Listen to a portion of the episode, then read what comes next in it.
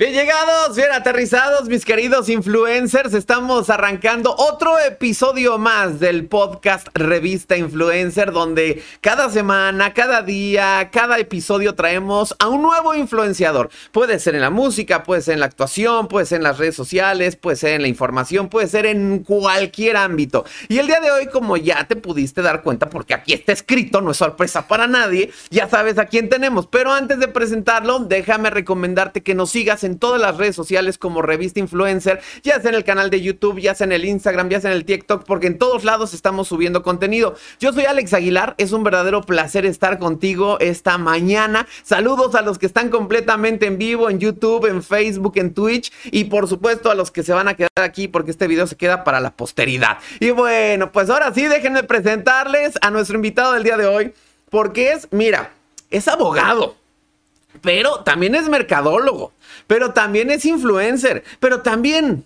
al igual que yo, degustamos del chismecito. Y está con nosotros Carlos Andrés Peredo, mejor conocido Poca Andrés Peredo. ¿Cómo estás? Bienvenido. Muchísimas gracias por la invitación. Estoy emocionado, contento, listo para echar el chismecito de la noticia. De Bolivia para el mundo. De Bolivia para el mundo, acá representando a mi país, de hecho. Oye, eres, eh, por lo que leí, el segundo youtuber en Bolivia en llegar al millón de suscriptores en YouTube. Exacto, somos dos exponentes, por así decirlo, de dos regiones distintas. Edson, que es el que está ahorita primero, él se encarga del fútbol, le encanta el tema del fútbol, yo me encargo de las noticias y nada, orgulloso, contento de, venir de Bolivia, de mi ciudad de Santa Cruz, feliz. Eh, está increíble porque, o sea, digo, entiendo que si tú te vas a Estados Unidos, si tú te vas a México, hay un montón de creadores, ¿no? Y hay un montón de gente que tiene sus millones y sus millones, ¿no? Pero de repente decir, soy representante de mi país a nivel mundial, o sea, es casi como ser competidor olímpico, pero de las redes sociales. Así se siente de verdad, porque yo crecí sin una referencia fuerte de Bolivia. Y algo que me frustraba mucho era ver que mi país se quede detrás en esta industria que estaba creciendo mucho. Y de verdad, de que un punto dije, ¿y por qué yo no intento ser ese referente para alguien más que está empezando? Espero serlo, ojalá. Pues mira, vas muy bien, vas muy bien, vas muy bien, Andrés. A ver, vamos a empezar desde el principio. A ver, Carlos Andrés nace en Bolivia, estudias allá la carrera de Derecho. exacto. Pero después te vas a Estados Unidos a estudiar mercadotecnia. Sí, tuve, me acuerdo, ya estaba por la mitad de la carrera y comencé a sentir esta pasión por las redes sociales. Yo hacía videos, pero no los veía nadie. Y ¿De qué hacías videos? Trataba de hacer vlogs, trataba de hacer retos, lo que hacían los youtubers. Lo que todos decían, ajá. El Chavi Bunny Challenge, el reto del Whisper Challenge, yo intentaba. Eh, obviamente era difícil entenderle a, a este tema, ¿no? Trataba de hacer lo que hacía la mayoría. De ahí cuando estaba por acabar la universidad, eh, el decano de la facultad me pide por favor hacer una tesis. Yo no tenía que hacerla por mis notas. Siempre digo, estos lentes no son de adorno. y en ese momento dije, ¿qué, excusa puedo poner para hablar de redes sociales a pesar de que estoy haciendo derecho? Y bueno, mi excusa fue hacer una tesis analizando los contratos, los términos y condiciones de Facebook, de Instagram y de Twitter. Ahí fue como que dije, puedo entrar por aquí a este mundo y así convencer también a mi papá de, oye, puedes hacer una maestría en redes sociales y derecho, pero en realidad era netamente marketing digital. Oye, pero a ver, tú que en algún momento sí te metiste a los contratos y a, saber, eh, pero no, pero me refiero específicamente que te metiste a revisar los contratos de las redes sociales, de las plataformas, sí nos atoran, sí nos meten así, pero así sin... sin ponerme muy técnico, hay ocho maneras en cómo nos atoran, desde robarte tu información hasta robar la información de tus amigos, porque por ende el vínculo lo van a hacer y en base a eso, ellas viven del marketing, las redes viven del marketing. Mientras más sepan de vos, más fácil. Sí, claro. Ajá. Y cuando aceptamos los términos y condiciones, aceptamos cosas que pudieran ser un poquito sospechosas. Hay un, hay un capítulo de una serie que se llama Black Mirror, ah, justo en donde sale Salma Hayek en la última temporada. Acabo de ver, acabo de ver donde, ya lo viste, donde cuando firman los términos y condiciones de una plataforma, así como si estuvieras contratando Netflix o lo que sea, le estás dando la oportunidad a esa empresa de, vivir tu vida, de espiar tu vida y de además llevarla a la pantalla y hacerla un guion. Exacto. Y de hecho hace poquito en Bitcoin vi un panel relativo a eso porque hay veces que creadores o personas utilizan imágenes de tercero. En mi caso yo doy noticias, a veces pongo una fotografía, pongo una imagen y dicen no puedes poner eso. En realidad sí puedo porque vos aceptaste los términos y condiciones y al publicarlo en esta red social me das el derecho a mí también de hacerlo. Es súper loco. Pero como, pero por ejemplo, respecto a la monetización, o sea, a ti no te genera un conflicto si tú en tu contenido subes una foto de Emilio Marcos, bueno, Emilio Osorio o de María Cel, o sea, si tú subes en tu contenido esas fotos e, en, cuanto a la monetización, no te pueden decir, hey, no puedes monetizar porque es mi imagen. Aquí está lo bueno de ser abogado. En base a las leyes del fair use, eh, tengo derecho a hacerlo. De hecho, el mundo se rige bajo diversos contratos como que globales. Hay dos convenios, el de Safe Harbor y el del uso justo. Entonces, siempre y cuando utilice la imagen bajo los parámetros del uso justo, puedo hacerlo. ¿Escucharon esto, influencers? Todos ustedes pueden podemos monetizar con ustedes. Siempre y cuando cumplamos la ley. Sí, claro, sí. Está bueno que el chismecito se cuenta sabiendo ciertas Exacto, no, no, pero es que está bueno. Digo, no, no es lo mismo decir voy a difamar, ¿no? Eso ahí ya es, ya es completamente distinto que decir, oye, pues si estoy dando una nota, ilustro con la imagen de, pero normalmente nosotros, o sea, digo, por ejemplo, en la, en la parte musical, tú sabes perfectamente que el copyright, uy, si te pasas de los segundos que tienes eh, permitidos, inmediatamente se te cae la monetización, o sea, ya no puedes. Me ha sucedido, ¿no? Me ha sucedido. Siempre es algo que está en constante evolución. De hecho, eh, los términos y condiciones de las redes sociales se actualizan cada seis meses. Entonces, muchas veces hay cambios que hace seis meses no habían. Por eso sentimos que los algoritmos cambian, sentimos que antes esto funcionaba y ahora no funciona, antes si yo hacía esto tenía más seguidores y ahora no, no tengo tantos, porque está en constante cambio y no te avisan. O sea, no, no, no te dicen, oye, por si acaso hay que hacer esto ahora. Entonces uno tiene que estar actualizado como buen influencer y bueno, como buen ex, no ex, abogado también que sigo siendo. No, de hecho, eso no se quita. Eso ya no se quita. eso no se quita. Es como el alcoholismo, muchachos. O sea, ustedes pueden decir, ya no soy, no, no, sigue siendo, aunque ya no bebas. Es parte de Exacto, aunque, ah, y aunque ya no ejercías, que sí lo haces, pero aunque no ejercieras, sigue siendo. Eso ya se queda para siempre. Ya, pero ahorita tocaste un tema muy importante. Dijiste el algoritmo. Sí. Revisando en internet, cuando aparece información de que Andrés Peredo, hay una parte en donde dice que empezaste haciendo videos sobre cómo funciona el algoritmo. Sí, me encantaba hacer esos videos en Y eso, la neta, para todos los que nos dedicamos a la creación de contenido, es un dolor de huevos. O sea, es como de parece que ya le encontraste la forma, parece que ya le encontraste y de repente es ¡pum! se cae todo. Y es ¿qué pasó? ¿Qué falló? No, es que el algoritmo cambió. ¿Y ahora qué hago? ¿Y ahora cómo funciona el algoritmo? ¿Cómo fuiste descubriendo cómo funcionaba el algoritmo? En realidad, cuando estaba haciendo la tesis, leyendo los contratos, ahí había un apartado que decía que estos algoritmos iban a cambiar constantemente. No tenía una fecha exacta. Eh, al hacer mi tesis por un año, tenía que leer constantemente las actualizaciones y me percaté que el famoso algoritmo cambiaba cada cuatro o seis meses, dependiendo de, la situación. Y cuando ya quise ser youtuber, cuando de verdad dije, ok, acá voy a ser youtuber porque voy a ser youtuber, me senté a estudiar qué hacían las personas que admiraba y encontraba un patrón. Les iba muy bien, comenzaba a irles mal y les volvía a ir bien. Y en esa etapa donde les iba mal era cuando cambiaba el algoritmo. Y ahí ellos cambiaban o la miniatura, o la duración de sus videos, o la manera en cómo hacerlo. Por ejemplo, acá dato curioso, hubo una temporada donde YouTube competía con Netflix. Y lo que le importaba a YouTube era la retención de audiencia. Entonces los videos comenzaron a crecer de 20 minutos, de 30 minutos. Los podcasts se hicieron famosos. Pero de la nada aparece TikTok y todo el mundo es como que shorts. Y ahora antes era guarda lo mejor para el final para que la gente se quede viendo. Ahora no, ahora es al revés. Ahora lanzame todo de inicio y de ahí se va bajando la intensidad. Pero uno tiene que estar en constante evolución y estudio. Es súper, súper loco. No, y que aparte, o sea, por ejemplo, TikTok empezó siendo casi como Vine, así que Vine eran de 6 segundos, TikTok eran 15 segundos y se ha ido alargando. Ahorita ya puedes subir videos de hasta de 10 minutos en TikTok. En Instagram, por ejemplo, también como que empezó a compensar la duración, o sea, decir, mientras más tiempo, entonces pon carruseles, pon videos, o sea, para que la gente permaneciera. Y aún así alargaron sus shorts hasta, nove bueno, sus reels hasta 90 segundos, ¿no?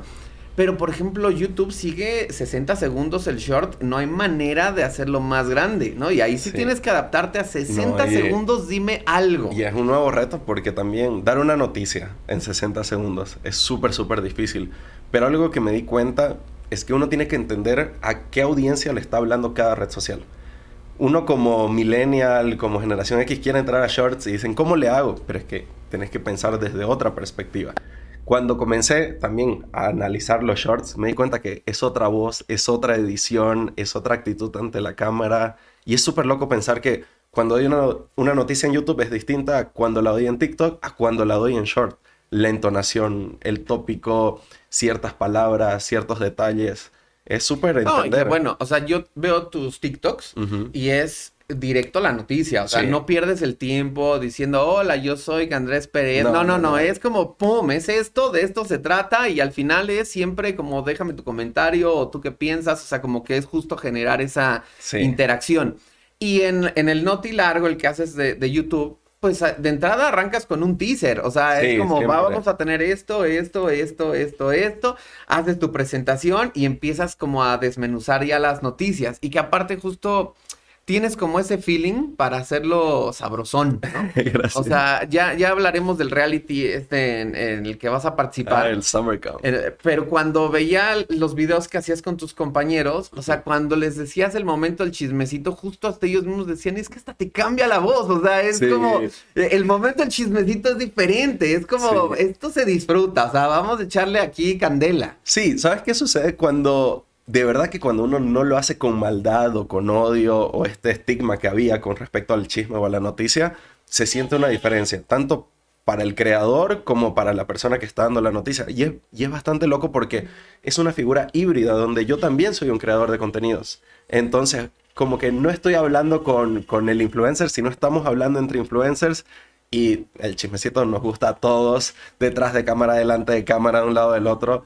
Y sí, lo que vos decís, adaptarse al contenido. Me acuerdo que antes, cuando uno hacía blogs y todo, era como, hola chicos, ¿cómo están? Vamos a ver un día conmigo. No, ahora mostrame lo más fuerte, dame lo más interesante. Y uno tiene que entender cómo va cambiando eso. Muchas personas me dicen, oye, mis videos no funcionan, no estoy pegando. A mí me emociona que aparezcan nuevos creadores de contenido de noticias. De verdad, yo no los veo como, ay, no, estamos en una competencia, si no me ven a mí, no. Siento que somos como un rubro, como una comunidad, un sindicato que estamos creciendo, así, me encanta. A mí me emociona, súper, sí.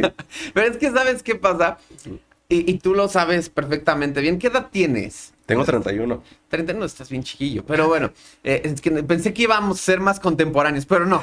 Eh, de todas maneras, antes lo que funcionaba más era, o sea, lo que todo el mundo quería hacer era salir en la tele. Sí. Era el lugar donde existía la fama. O sea, salir en la tele era, wow, sale en la tele, este, bueno. O sea, aunque, aunque saliera de Árbol 3, güey. O sea, pero de verdad era. Era la tele. Era la tele. Y entonces, evidentemente, eran formatos mucho más cuadrados, ¿no? Pero de todas maneras era salir en la tele. Ahorita siento que cualquiera en la vida puede ser famoso en cuestión de segundos. O sea, depende de qué fama quieras, ¿no? Sí. Y depende de qué fama te toque. ¿Y cuánto querés que dure? Yo he dado noticias. Vengo haciendo esto ya, ¿cuánto? Unos cinco años. He visto creadores muy grandes pasar de titulares en mis videos a ya ni siquiera ser tomados en cuenta. Y lo que vos decís es súper loco porque hay muchas personas que me etiquetan en sus historias. Salí en el video de Candrés.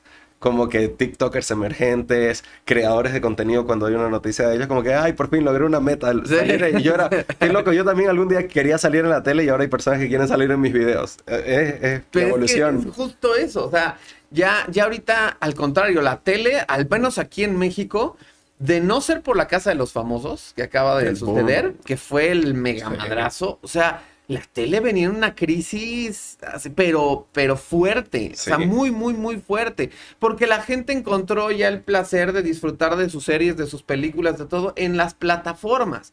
En el sentido en el que puedes verlas sin comerciales, que la puedes ver a la hora que tú quieras, que la puedes ver como tú quieras. Si quieres maratonear, maratoneas. Si quieres ver un capítulo, ves un capítulo. Si quieres ver un cachito, lo ves y al ratito le continúas. Cosa que en la tele no puedes hacer eso. O sea, en la tele es a qué hora pasa el programa, en qué horario sale y se acabó. Sí, y ¿sabes qué es lo más loco? Por ejemplo, también en las redes sociales, vos podés amar u odiar a alguien según la perspectiva que, que, uno quiera. Las redes se encargan de que los algoritmos te muestren o lo peor o lo mejor de esa persona.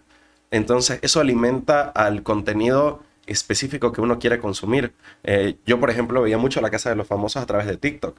Y yo amaba a Wendy y entonces me salían videos de los mejores momentos de Wendy, las frases célebres de Wendy. Pero yo tenía un amigo que no le gustaba tanto Wendy. Cuando me mostraba su TikTok, miren lo que hizo Wendy, miren lo que pasó con Wendy. Yo decía, son dos mundos distintos. Es una locura. Y eso también fue mi, mi motor para hacer noticias, decir, tratar de mantenerlo neutral para quien sea que consuma mi video, ya sea ame o quizás odie a esta persona, lo haga en base a su propio criterio y no el mío. Y tú además tocas de todas las noticias. Sí. Apenas acabo de ver uno en donde hablaste de los extraterrestres que Ay, presentó, sí. bueno, no extraterrestres, de los cuerpos no humanos que presentó Jaime Maussan allí en la, en, el la. Cámara de Diputados. Sí. Y, y y tú mismo dijiste así como de, en el mundo se está hablando de esto, no estoy entendiendo por qué aquí no está haciendo ese boom. Sí. Es porque estamos hasta la madre de los charlatanes, o sea, es como de, ya, Maussan, güey, o sea... Pero es que, ¿sabes que Yo creo que todo, o sea, en realidad, a ver, teorías conspirativas nos ponemos.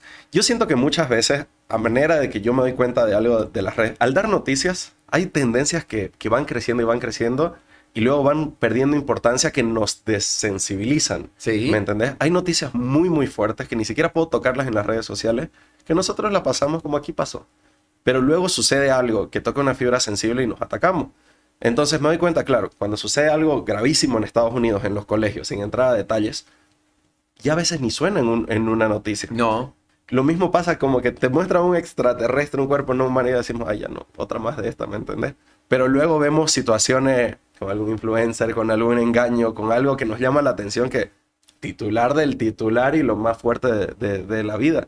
Es súper loco ver ese, ese cambio también. Ay, bueno, eh, creo que eso lo han intentado durante años. O sea, hay un comunicador aquí en México, seguramente lo has de ubicar, se llama Facundo. Sí. Facundo lleva eh, toda la vida siendo chavo, ¿no? O sea, él, él- su Sí. profesión es ser chavo, ¿no? O sea, quiero. Sí, no, no, no, no, Y aparte lo hace muy bien. O sea, es Sí. chavo desde hace 40 años, ¿no? Él es muy chavo. Y él, como que él sí rompió un poco la manera de hacer televisión en México. Y en algún momento, en, en esta búsqueda de cómo generar contenido para la tele, fue a grabar en un panteón y supuestamente se le apareció una niña que quedó captado en Sí, video donde se salen acuerdo. Y a la fecha, eso es viral. Sí. Un video que ocurrió hace 15 años y a la fecha es viral eso. Y es como que cuando ves esas reacciones tan auténticas, tan naturales, decir, no manches, ¿qué es eso? Porque a todos nos identificamos. O sea, en algún momento a todos nos ha pasado una situación que dices, es que esto no tiene explicación. Sí. Pero el tema, justo específicamente con los extraterrestres, cuando se habla en Estados Unidos y del directivo este de la NASA, que dice, sí, yo me encargaba de esto y de esto y de esto, y que se habló tan abiertamente, es como de, esto es un madrazo, o sea, esto a nivel mundial es un madrazo, es una noticia muy Sí, importante. Una locura. Y entonces de repente sale Maussan y como que dice, ok, vamos a ver qué dice. Y de repente te presenta ahí los cuerpecitos estos ahí que parecen ahí sacados de un museo, de una maquetita ahí de, de Men in Black, ¿no? Y dices, ay señor, no sé, íbamos bien, ¿no? No, sé. pero mira, yo te voy a decir algo. Y acá, dándome cuenta de muchas cosas que están pasando en las redes sociales. México se está colocando en una palestra internacional muy, muy fuerte. Pero muy, muy fuerte. Por ejemplo, acaban de suceder los VMAs. Peso Pluma, estaba ahí Dana Paola, estaba ahí. Había muchos Shakira, artistas. sí, sí, sí. Shakira, Había muchos artistas hispanos. Y, o sea, el- la conversación en las redes fue. ¿Por qué Estados Unidos le está dando tanta importancia al español? O sea, al, al idioma español. De hecho, por las maquetas y los extraterrestres y los de Maussan, se volvió a tocar el tema en el Congreso. La NASA presentó un informe donde los periodistas en el público le preguntaron a, a los de la NASA, ¿vieron lo que sucedió en México? ¿Vieron lo que están mostrando en México? Entonces, eso es algo que creo que no hubiera sucedido si no hubiera causado ya sea el impacto, la burla, el boom. Y ahora, sumale a eso que actualización de, de la noticia del chismecito, que ayer o antes de ayer, que fue la noticia que subí, Maussan, porque todo el mundo se estaba haciendo la burla, dijo, bueno, hagamos algo, voy a hacerle rayos X Ajá. en vivo y en directo, llamamos a la prensa y llamamos a investigadores y doctores independientes. Entonces estaba lleno el lugar viendo esto, esto, claro, parece un circo, pero en realidad yo creo que al mismo tiempo le está generando la atención que no hubiera pasado si no lo hubieran mostrado. Sí, claro. Hubiera sido, ah, ok, para acá pasó. Creo que es parte de, no sé, cada, a medida que voy creciendo en las redes me doy cuenta de que todo es la industria del entretenimiento. Acá depende cómo entretenes a, a las Sí, personas sí, para sí. ver si le damos importancia o no. Y mira que lo está haciendo bien, tendencia en Twitter tres días No, no, seguidos. no, completamente. O sea, Ajá. al final el, el resultado lo está obteniendo. Sí. O sea, ya los, las formas, los Sí, métodos sí, y lo que diga cada quien y las opiniones ya son Yo variables. sigo a muchos, a muchos investigadores que están molestos, ¿no? Porque dicen, oye, esto le está restando importancia a la ciencia y a lo que significa, que también lo entiendo. Es cuestión de lo que hablamos, de ver las posturas, ¿me entendés? Hay, hay quienes lo aman, hay quienes lo odian. Y creo que de ambos lados. Oye, Andrés, ¿alguna vez tú has tenido algún tema con algún influencer o algún artista que te diga, ay, güey, no? No de no, hecho, no"? sí. De hecho, sí. Me acuerdo uno que era... Antes yo hacía mucha cobertura a noticias de Estados Unidos y había un chico, de verdad que te lo diría el nombre, pero no, no me acuerdo, que recibió un mensaje en Instagram donde me dijo, si no eliminas tu video, te demando. O sea, te voy a demandar. Yo en mis videos nunca emito un juicio de valor, pero sí algo que no puedo no reconocerlo es que soy responsable de hacer el tema más grande. Puede ser que un tema tenga 100.000 reproducciones y a raíz de mi video pueda llegar a tener un millón, un millón y medio. Muchas veces creadores dicen algo o hacen algo que sus fans o sus detractores me lo mandan y yo al darle más visibilidad ya lo vuelvo un tema. Entonces eso obviamente ha molestado a personas. De verdad que nunca trato de hacer el mal a nadie y como todo ser humano he cometido errores a veces al dar una noticia y por retractarme de esos errores me he hecho muy gran amigo de estos influencers, pero también no me dejo intimidar por, por el me enojo, te mando un mensaje, porque es el trabajo que hago y sé de dónde viene. Entonces no es como que digo, ay no, vas a disculpar, no me demandes. No, bueno, si querés, mira, dicen que estudié para, para abogado. Adem- Además, soy abogado. Dicen que, ¿cómo dicen te que sé un poquito de leyes. Entonces, bueno, mira que le hago, le hago un par de videos para variar el contenido. ¿Por qué no? Oye, Andrés, ¿qué te llevó? Que de hecho es, eh, ahorita vamos a llegar a un punto de las preguntas del público, porque hicimos eh, preguntas al público. Tenemos dos secciones eh, en este podcast. Una es de preguntas del público, en donde te hacemos las preguntas tal cual, o sea, sin filtros, como viene del público. Tú decides si contestas, si Ah, no contestas, puedes decir paso o, o no, pero también puedes contestar inclusive con chistes, con lo que tú quieras, es, es libertad absoluta. Y la Perfecto. otra es el dark side, es el lado oscuro, en donde te preguntamos sobre un tema que investigamos de ¿No tu vida, obscurón, ¿no? Un Ya. episodio oscuro. También tú decides si lo compartes o si dices nada de eso, muchachos, ¿no? Perfecto. Pero lle- llegaremos a eso. Ahorita me quiero adentrar un poquito porque estudias derecho, estudias marketing, pero tú ya tenías muy claro que te querías dedicar a las redes Sí. sociales, o sea, desde muy chavo, ¿a quién seguías? Me acuerdo que en ese momento seguía mucho a Ben Shorts, a Wherever Tomorrow, seguía a Hola Soy Germán.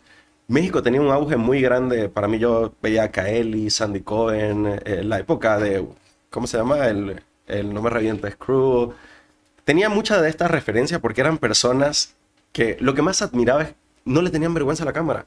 No tenían vergüenza de decir cosas que yo decía, wow, esto no me animo a decirlo ni a mis amigos y ellos lo están diciendo así como si nada.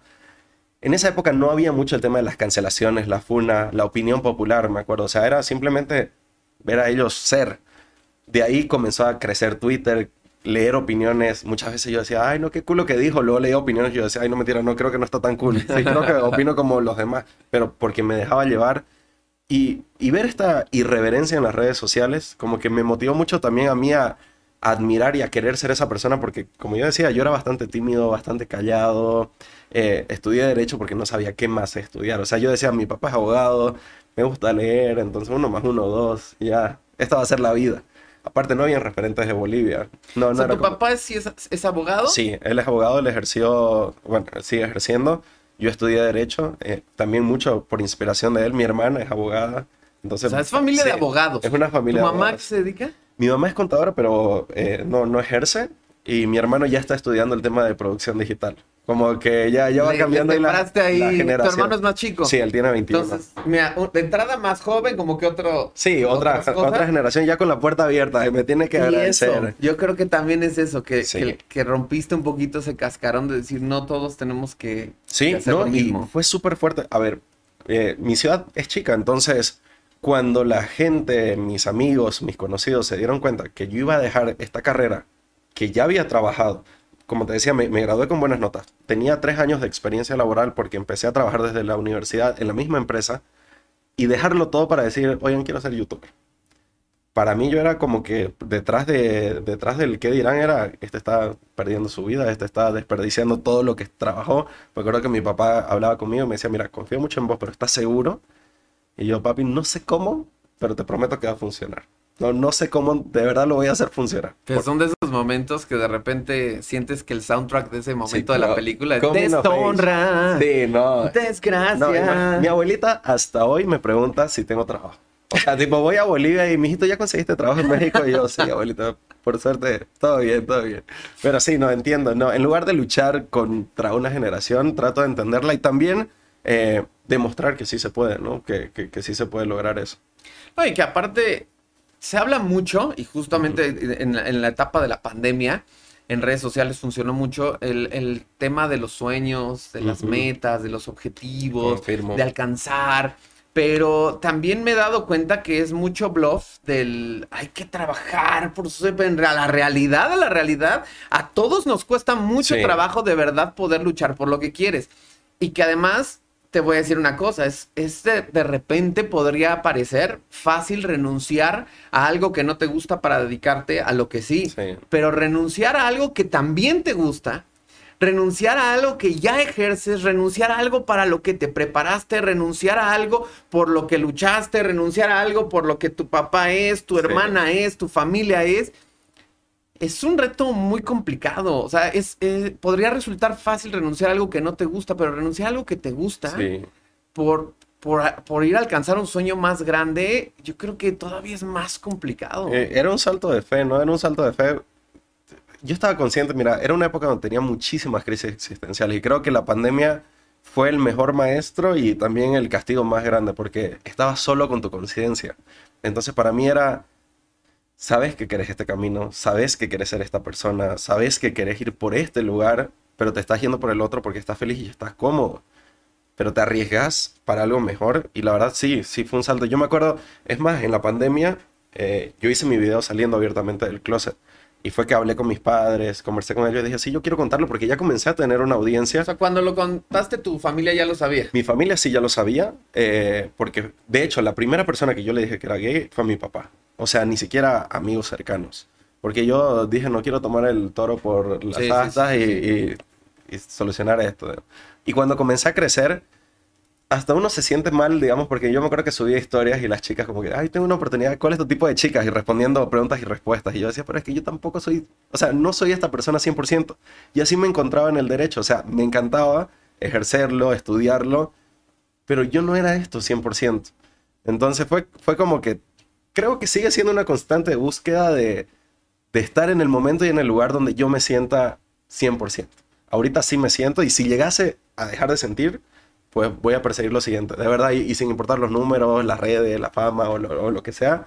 Si el día de mañana 100% es, no sé, ser dueño de una empresa, escribir un libro, estar en una película, pues tocará. O simplemente si Andrés dice el día de mañana, Sí. tengo ganas de irme a viajar Sí. por el mundo sin... Y te lo juro que lo haría, te lo juro. nada. Sí, y, y te lo juro que, que lo haría simplemente para estar tranquilo y en paz. O sea, no sé, agradezco eso la pandemia. El tiempo es tan rápido, es tan corto como para estar ahí diciendo, y si lo intento y si no lo intento. Bueno, lo intenté y fracasé, ni modo, pero volvemos a lo que estábamos, pero lo intenté. Pero yo creo que ahí tocaste un tema muy importante que es, no importa si fracasas, Ujú. pero al menos intentarlo. Sí. Porque hay mucha gente que ni siquiera se atreve a intentarlo. Por Sí. miedos, por inseguridades, por el, el- el perder lo que ya tenemos seguro, por la zona de confort.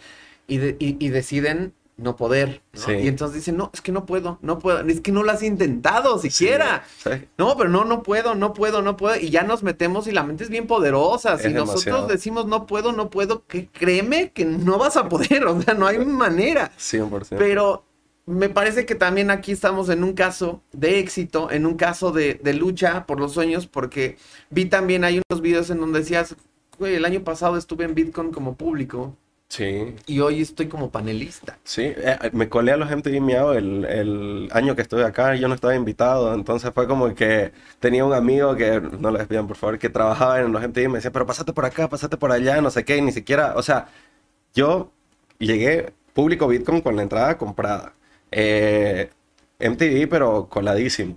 Y ahora dar dos paneles en, en Bitcoin, estar nominado a los Kid Choice. El primer año ni pude acercarme a los Kid Choice, no, no, no era tan fácil.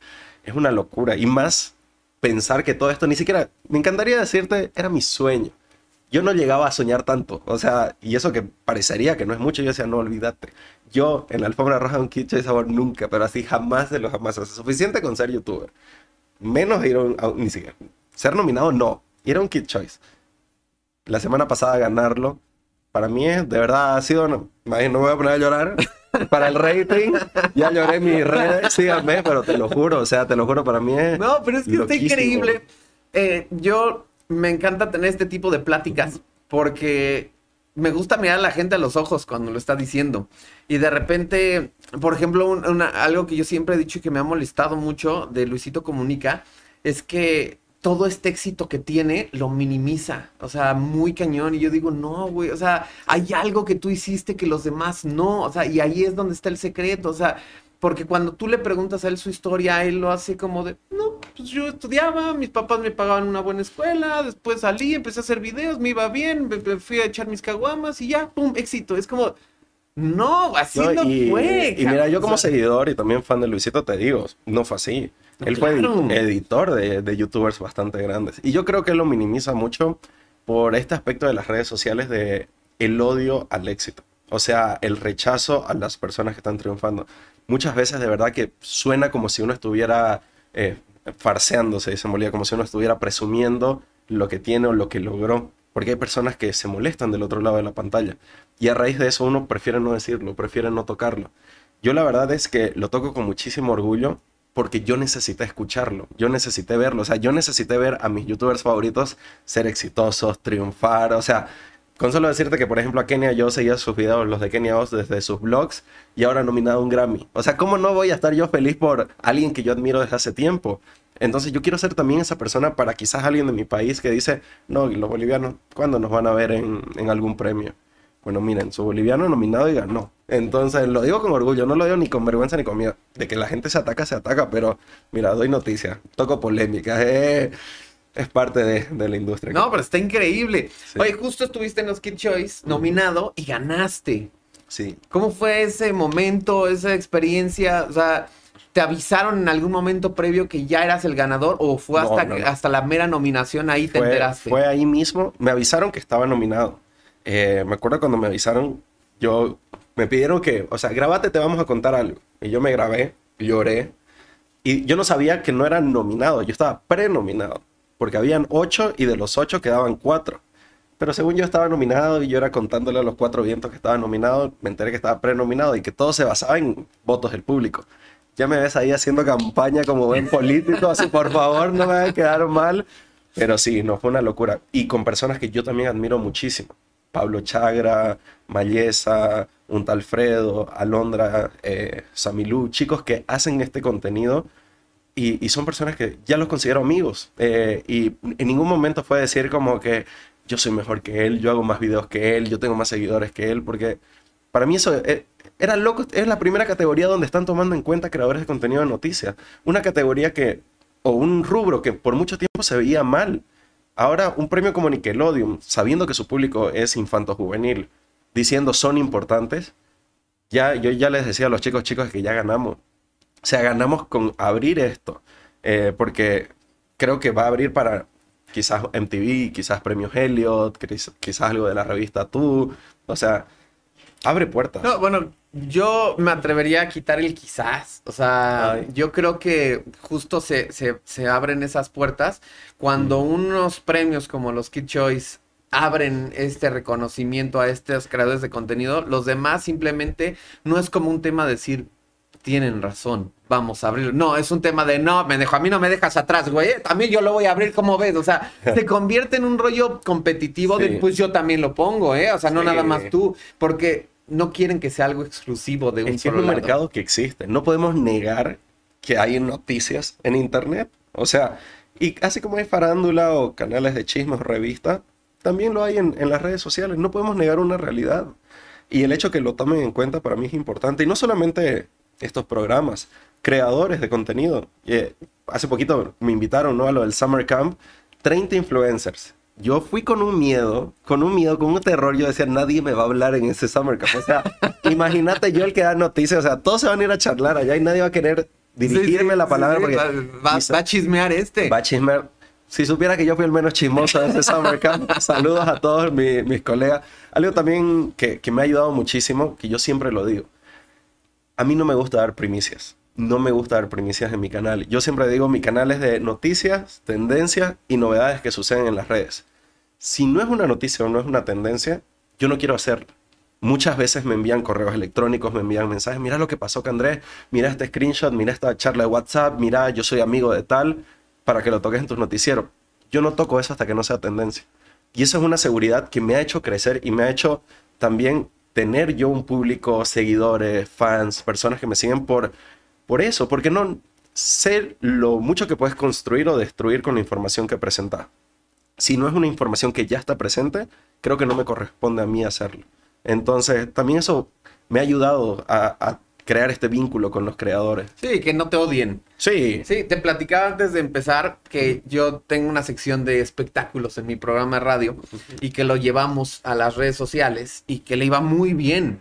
Pero como hacíamos chistes, o bueno, yo hago chistes al respecto, como que la gente se empezó a enojar. Se ¿no? atacan. Y entonces, por ejemplo, saludos a la exnovia de Peña Nieto, ¿no? Tania Ruiz. eh, en algún momento ella salió haciendo un video donde estaba llorando porque su hermano se iba. Y yo dije, puta, se va a la guerra o qué chingados, ¿no? Entonces me pongo a ver la noticia que se iba a estudiar tres meses a Canadá.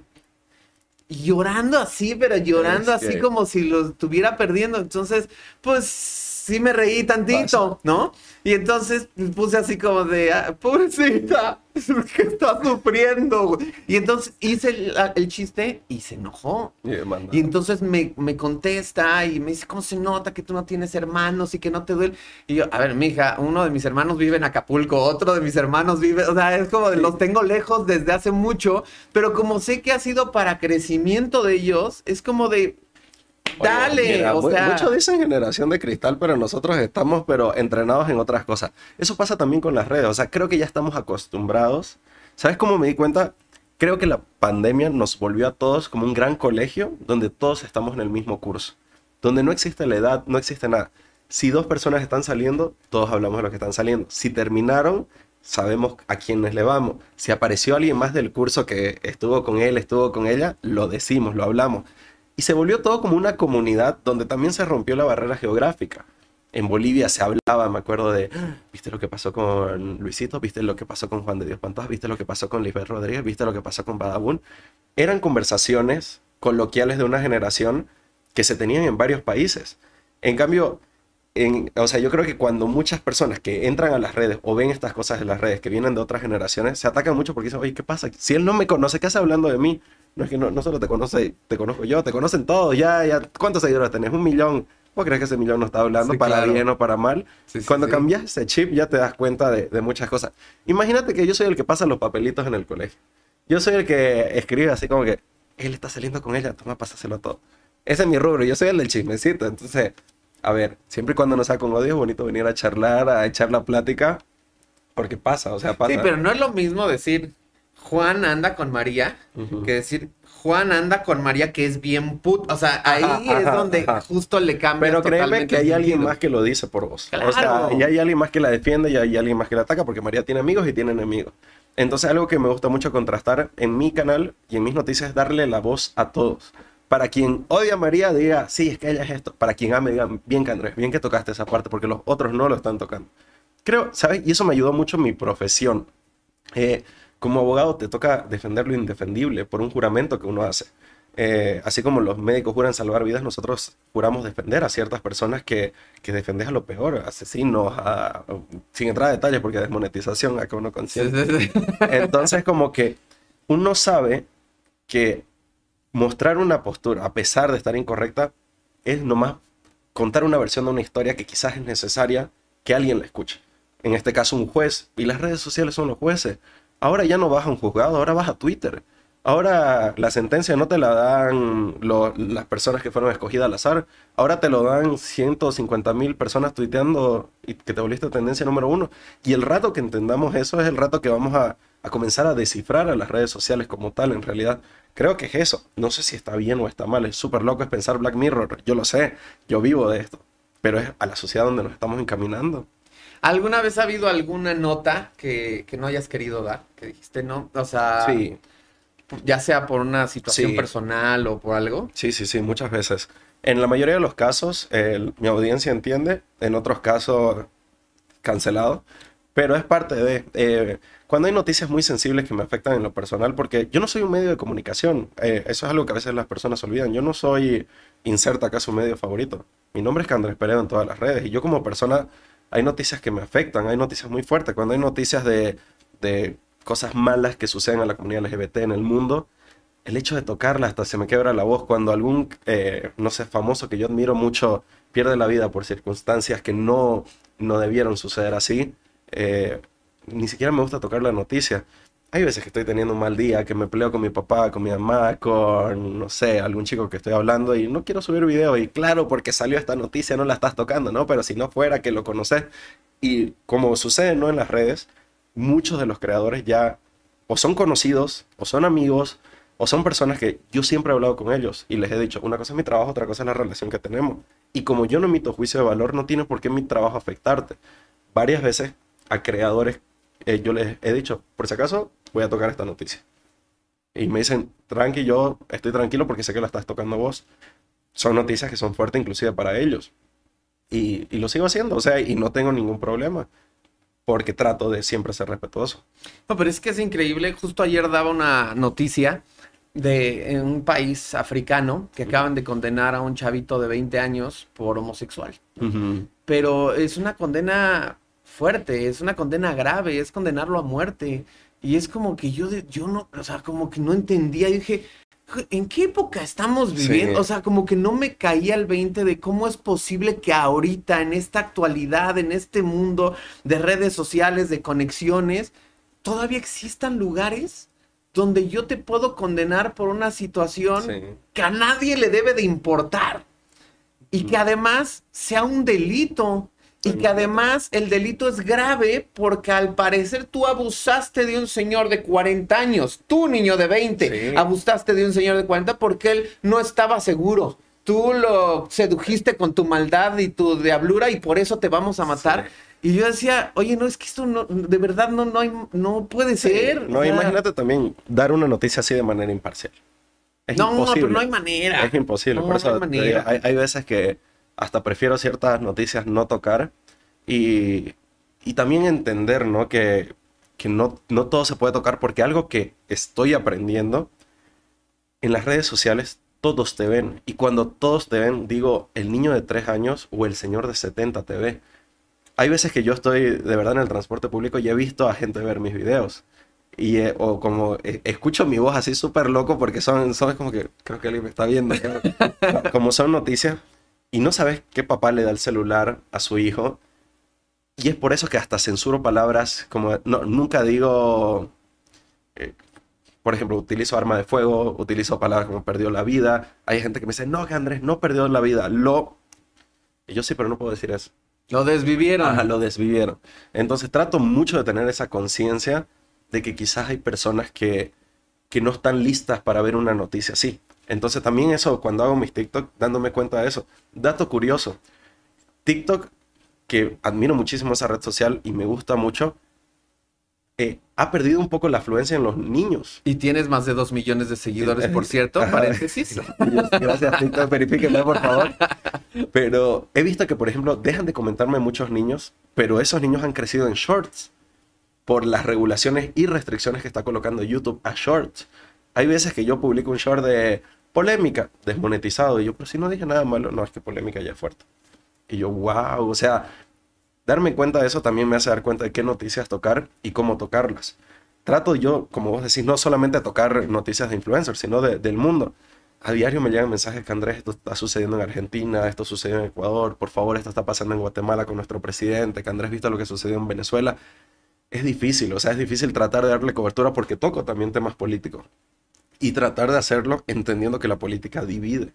E- Es súper, súper difícil. O sea, es algo que toco con mucho cuidado o trato de no tocar.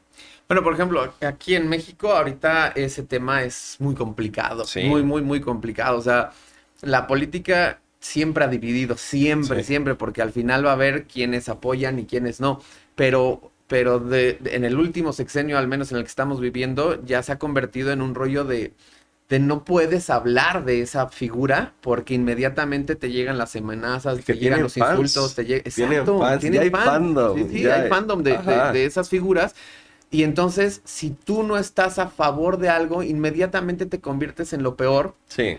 Y, y a mí me ha pasado, o sea, de repente yo he, he leído así como también he tenido contenido motivacional, de repente así personas que me escriben de Alex, me ayudaste, estaba en una crisis, muchas gracias, tu video me hizo reflexionar, bla, bla, Claro. bla. Siguiente mensaje, ¿por qué no vas y chingas a tu madre? No estás hablando Sí. de mi presidente, y es como de...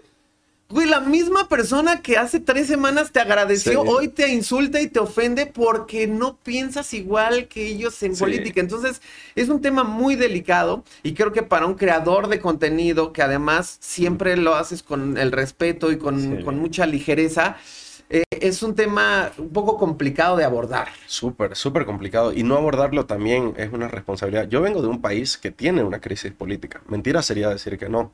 Eh, en su momento, Bolivia estaba viviendo uno de los peores, o sea, a mí recordar, a mi entender, a mi vivencia, uno de los peores conflictos políticos. Eh, nuestro presidente salió huyendo en su momento Evo Morales y vino a México. El país se paró un mes y mucha gente me decía, pero ¿por qué no tocas este tema? ¿Cómo tocar un tema donde tenés un país dividido y vos viviendo en ese país?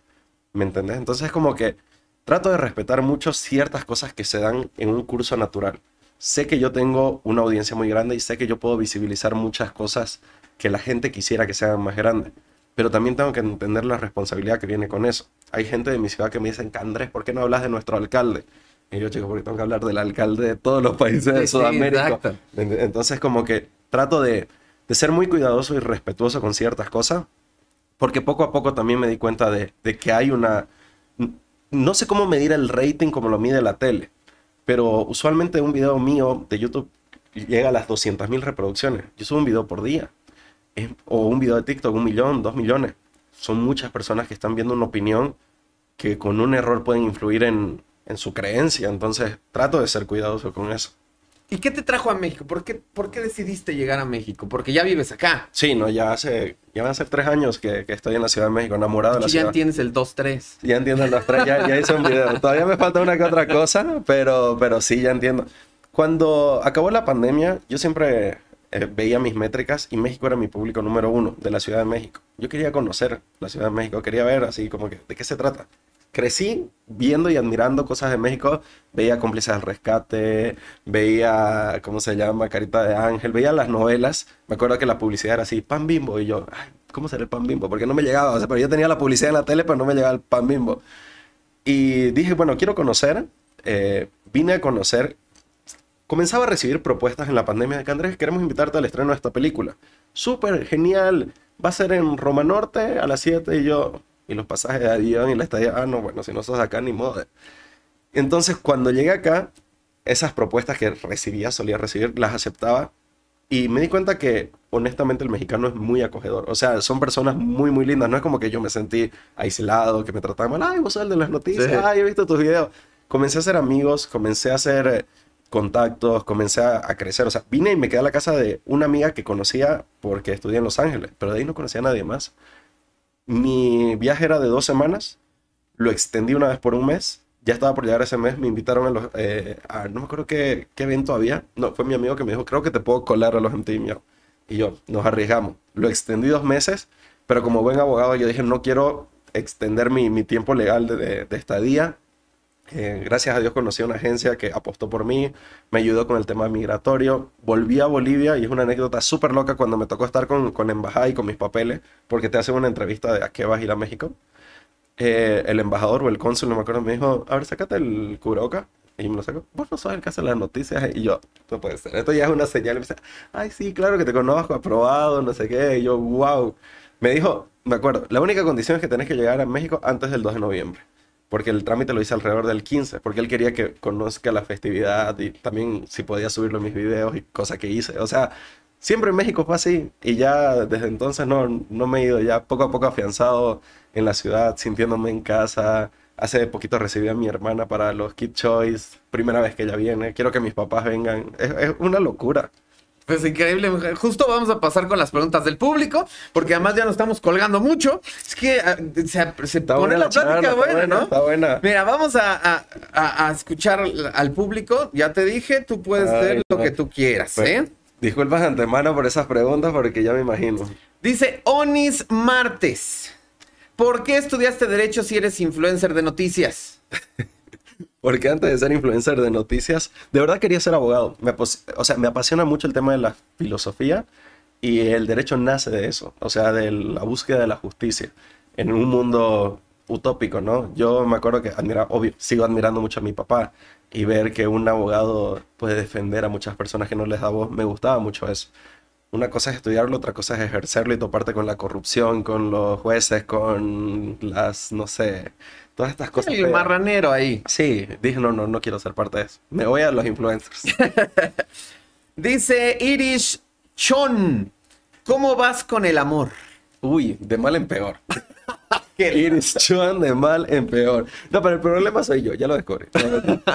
Honestamente, creo que me enfoco demasiado en el trabajo y esa es mi excusa perfecta para no lidiar con eso, hasta que me doy cuenta que, que sí es parte de la vida y lo necesito.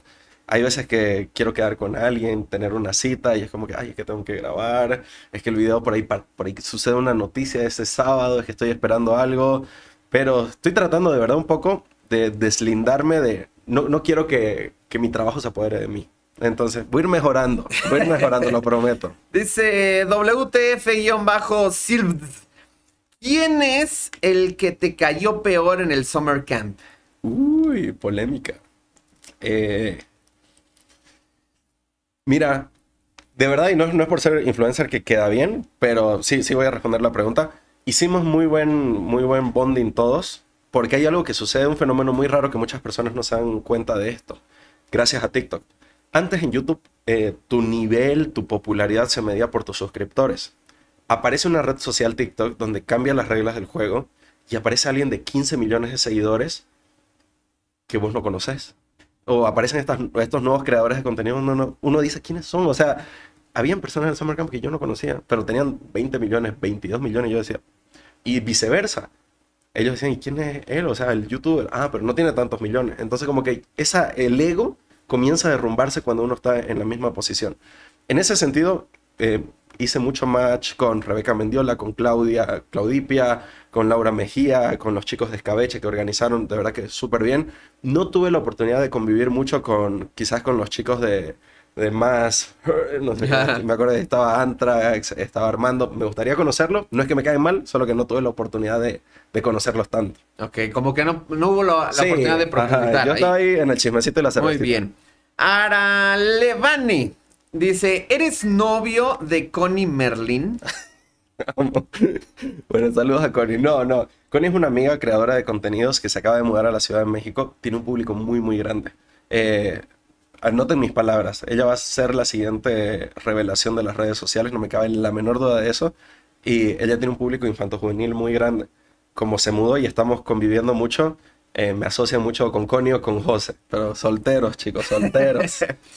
Eh, dice Dayan Jordan, ¿te das cuenta cuando alguno de tus seguidores con reacción constante desaparece por días? Eh, sí, me doy cuen- Lo que sucede es que yo tengo quizás un público que comenta muchísimo, que está ahí likeando, escribiendo, respondiendo mensajes. Y como yo me pierdo, a veces ellos también se pierden. Creo que como todos los creadores de contenido, no es, es un ciclo que sucede. Sí apena muchísimo. O sea, si uno dice, ay, ¿dónde está esta cuenta que lo extrañaba? Los ubico por la fotito. Pero, pero sí, obvio que me doy cuenta. O sea, no me considero tan grande como para no darme Así cuenta. que sigan en- Sigan reaccionando. comentando. Eh, Mari Punto Hidalgo dice, ¿has tenido algún problema? Ah, bueno, esto ya lo, lo, lo dijimos aquí. Y por último, Anaid-NZ, ¿qué es lo que más extrañas de Bolivia? Uf, mira, si pudiera teletransportar a mi familia y a mis amigos, ya de acá estoy. De hecho, siempre, siempre trato de, de volver a Bolivia una o quizás dos veces al año y me voy por un mes. Me voy un mes, un mes y medio. Necesito mi cable a tierra. Parece una locura, pero de verdad que la Ciudad de México es una ciudad que no para. No tenés descanso. O sea, de verdad, un lunes, martes, miércoles, evento, entrevista, sucede esto, sucede lo otro. Hay muchas oportunidades. Y a veces te perdés en todo eso. A veces me doy cuenta que van dos semanas donde, no, no sé, mi mejor amiga de Bolivia, donde, claro, me están respondiendo en Instagram y yo ni siquiera respondo y nunca quiero convertirme en esa persona. Por eso voy a mi cable a tierra y mis amigos bien se encargan de, de- de ponerme en mi lugar. Pero me encanta. Muy bien, pues vamos a entrar al dark side. Vamos a entrar al mundo oscuro. Chun, chun, chun. Que Andrés, ¿tuviste un episodio de terror? En un Uber. Uf. Donde pues el, el, el chofer de la plataforma eh, era una persona homofóbica, Sí. donde alardeaba de sus conquistas, ¿no? Pero donde de alguna manera te sentiste amenazado, donde sentiste que, que no sabías si te estaba retando, si te estaba Sí. intimidando. ¿Qué pasó? Fue súper loco. Ah, hay muchas cosas que yo he aprendido en México, y más en la comunidad LGBT. Eh, yo de verdad que soy consciente de los privilegios, del color de mi piel, de la manera en cómo me veo y cómo luzco. Soy consciente de eso, y eso me ha dado mucha conciencia en México. Y cuando me subí al lugar, yo sé, sé cómo me veo y cómo me visto. Yo creo que él creyó como que puedo entrar en confianza con este chico sin saber la persona o la personalidad que yo tengo. Cuando comencé a escuchar esos comentarios, eh, sí entré en un miedo que nunca lo había experimentado. O sea, ese miedo de sentir que otra persona tiene ese poder sobre mí. Él está manejando, yo no. Él puede pegar las, las puertas del coche, él puede llevarme donde sea. Yo no conozco muy bien la ciudad, yo soy extranjero. Y darme cuenta de esa, de esa diferencia, de esa dinámica de poder, me abrió los ojos a muchas dinámicas de poder que se hablan en las redes sociales. De chicas, de, de personas no binarias, de personas transgénero, de personas que son queer, que, que se visten distinto. Sentir un poco, un poquito de lo que quizás ellos sienten a diario, me explotó la cabeza. Me acuerdo que me dio muchísimo miedo y lo primero que atiné a hacer fue a grabar, como si la cámara me protegiera. De, vaya Dios a ver qué, como que ni siquiera grabarlo a él, grabarme a mí. Decidí exponerlo en las redes sociales. No es algo que yo hago, nunca, nunca, nunca. Decidí hacerlo a pesar de que mis papás súper en contra de que yo lo haga, mis amigos como que tener cuidado, tiene tu dirección, ¿sabes? Yo dije, pero no puedo dejar que el miedo me gane. O sea, el camino del Uber duró 15 minutos. Ahí él ganó porque tenía todo sobre mí, yo tenía mucho miedo, no podía ni hablar. Ahora que ya estoy en mi casa y estoy seguro, no quiero dejar que ese miedo siga. Quiero como que tomar el control de ese miedo. A raíz de eso se comunicaron las personas de Uber conmigo. Tuvimos varias, varias llamadas con personas que trabajan en el medio. No, me dijeron, ¿querés demandar? ¿Querés? La verdad es que no era mi propósito. Mi propósito era recuperar es lo que el miedo me había arrebatado en ese momento. Entonces fue súper loco vivir eso. Creo que fue una experiencia y una enseñanza de vida que no se la deseo a nadie, pero lastimosamente sucede más seguido de lo que imaginamos. Y que por ahí, de repente digo, s- Ujú. siempre hay comentarios de todo tipo, ¿no? Sí, Pero hubo gente que también te reclamaba por reaccionar como Sí. de manera, eh, pues, eh, Sí, pusilánime, cómplice, con ¿no? Así de, sí. ah, sí, ajá. ujú". ujú. Pero también entiendan esto, o sea, cuando uno tiene miedo, ni modo que le digas, óyeme, pendejo, no, no vas a estar hablando Sí, así, o sea, sí. no sabes qué puede pasar, o sea, No, de verdad es no súper loco. De verdad que ha cambiado la manera en cómo yo pienso muchas de las críticas sociales que tenemos en el día a día. Porque uno sentado puede hacer una cosa, otra cosa es vivirlo en el momento, estar ahí en el lugar en el momento. Entonces, darme cuenta de lo mucho que puede interferir el miedo. Por eso, me acuerdo cuando yo toco noticias o polémicas, dicen, pero ¿por qué no denuncia? ¿Por qué no avisó cuando le sucedió? ¿Por qué esperó cuatro meses, cinco meses? Porque a veces necesitas cinco meses para que se te, se te quite el miedo. O sea, es súper, súper loco, de verdad. Para mí, mi respeto a las personas que viven eso. Y ojalá vivamos un mundo donde no haya, no haya que vivirlo. Y lejos de, de culpar a la plataforma Uber como tal, porque de verdad que su respuesta fue ni siquiera el 100%, el 150% de la manera como ellos actuaron. Es darnos cuenta que esto existe en todo. O sea, puede ser tu jefe, puede ser tu colega, puede ser tu padre, tu madre, puede ser el del Uber, el del transporte público. Entonces, creo que es un problema más social Sí, claro. que, que, que lo que pasó. digamos. Pero de verdad que siento que hice bien. O sea, algo que siempre trato de buscar es, si mi corazón dice, bueno, hicimos bien, estoy tranquilo. Entonces, sí, eso me Y tranquilo. sobre todo porque también de alguna manera, tanta gente que te sigue, como que le das ese ánimo de decir, güey, si te pasa esto, denúncialo. O Sí. sea, no, no te calles y vamos a acabar con estos miserables. Sí. Digo, desconozco cuál haya sido la repercusión que haya tenido el fulano. O sea, ojalá que Uber haya hecho algo. Pero al final, si no hay una denuncia propiamente, pues el cuate no iba a tener como algún castigo tan Sí. fuerte, ¿no? Pero al, al menos a ver si así aprende como a controlar sus pláticas, ¿no? Decir, eh, o sea, no puedes estar hablando con este odio eh, Sí, eh, todo el tiempo, porque hay, hay repercusiones. Pero gracias por compartirlo, Andrés. Es, es- es- sí, era importante para nosotros también entender un poquito de qué había pasado, porque como que se quedó mucho, como que balconeaste algo, pero no sabíamos bien Sí. cuál había sido toda la situación que estaba pasando, entonces te agradecemos mucho Sí. por compartirlo. Ya se nos está acabando el programa. No sé cuánto tiempo llevamos, mi Diego. 56. hijo, es que hablas muy padre. dicen que soy creador de contenido, storytelling, algo así le, le, dicen en las redes. Oye, mira, nosotros tenemos cada semana un noti aquí en Revista Influencer que se llama el Noti Influencer.